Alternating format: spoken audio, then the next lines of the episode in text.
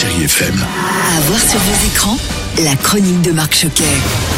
Bonjour à tous. Au sommaire cette semaine, le premier film en tant que réalisatrice de Sandrine Kiberlin, Édouard Baird dit adieu à Paris, une comédie avec plein de bons sentiments à l'intérieur, et je terminerai avec un livre émouvant sur Jean-Pierre Bacry, disparu, vous le savez, il y a un petit peu plus d'un an. Et action Et je commence avec un film magnifique et très émouvant, Presque, c'est son titre, deux et avec Bernard Campan et Alexandre Jolien. Vous faites quoi dans la vie En général, quand je le dis, ça jette un froid. Presque aborde le handicap en prenant la force de l'amitié et du vivre ensemble. C'est l'histoire de deux hommes qui vont apprendre à se connaître en roulant de Lausanne vers le sud de la France dans un corbillard. Ils se connaissent peu, ont peu de choses en commun, du moins le croient-ils. Bernard Campan. Derrière le titre, bah, comme l'explique souvent Alexandre, euh, un des thèmes nous, qui nous a réunis déjà en tant qu'amis, euh, c'est le jugement. Ce jugement qu'on a tous et qui s'impose à nous, qui fait qu'on ne peut pas regarder les choses et les êtres sans les enfermer dans des catégories, sans les voir avec comme un peu avec des verres euh, colorés, comme un petit pas de côté qui fait qu'on ne peut pas adhérer au réel. Presque, ça traduit ça, quoi.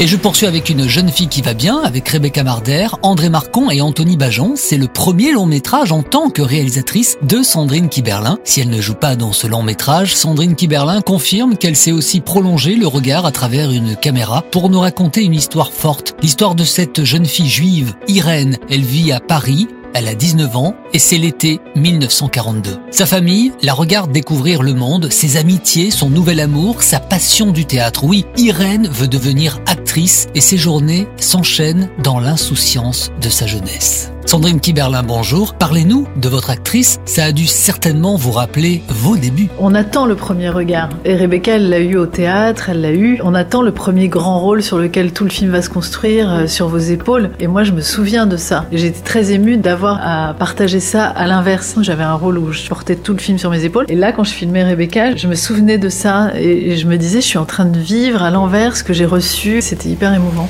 On reste à Paris, mais plus proche de notre époque, pour parler du nouveau film de et avec Édouard Baird, Adieu Paris. Et oui, Édouard Baird nous invite dans un grand restaurant avec un casting 5 étoiles. Pierre Arditi, Daniel Prévost, Bernard Lecoq, Benoît Poulvorde, François Damiens, pour ne citer que. C'est une vieille tradition ancestrale, ça fait 20 ans qu'il faut se déjeuner. Huit messieurs à table, huit grandes figures vont se retrouver dans un bistrot parisien rempli d'histoire. Ils étaient les rois de Paris. Dans ce repas, ce rituel, ils vont parler et puis manger, boire avec tendresse et parfois cruauté. Oui, il y a des hommes, mais Édouard Baird et François Damiens, que j'ai rencontrés, nous en disent un petit peu plus. On n'a pas accès au monde des femmes entre elles quand on est un homme. Donc on ne sait pas, ça reste un mystère. En revanche, les hommes entre eux, on connaît, il y a quand même ce ridicule-là. Ils se friment quand même énormément, les hommes entre eux, dès qu'on est nombreux. Je trouvais ça pathétique et touchant aussi de voir des hommes qui jouent un peu au malin. C'est un film d'homme, mais on sent quand même la vraie présence euh, féminine qui est là. Et c'est la vérité ici, on voit que c'est un grand manège, quoi.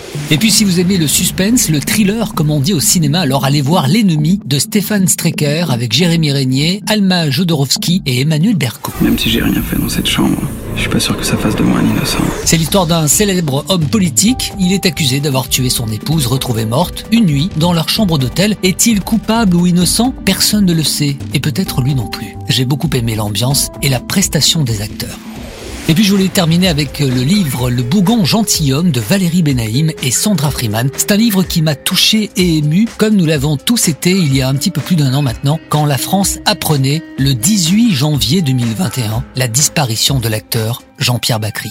Valérie Benaïm. J'ai été très surprise à l'annonce de son décès, de la vague d'amour et de tristesse qui a submergé les Français. Je pensais un peu naïvement peut-être que Jean-Pierre Bacry c'est un acteur dit euh, bobo qui s'adressait à une partie de la population et je me suis rendu compte à quel point en fait les gens avaient le sentiment de perdre un frère, de perdre un ami, etc. Et je me suis interrogée sur ce que ça voulait dire de nous, de nous les Français, de nous la France. Et en fait Jean-Pierre Bacry c'était un peu le miroir des Français.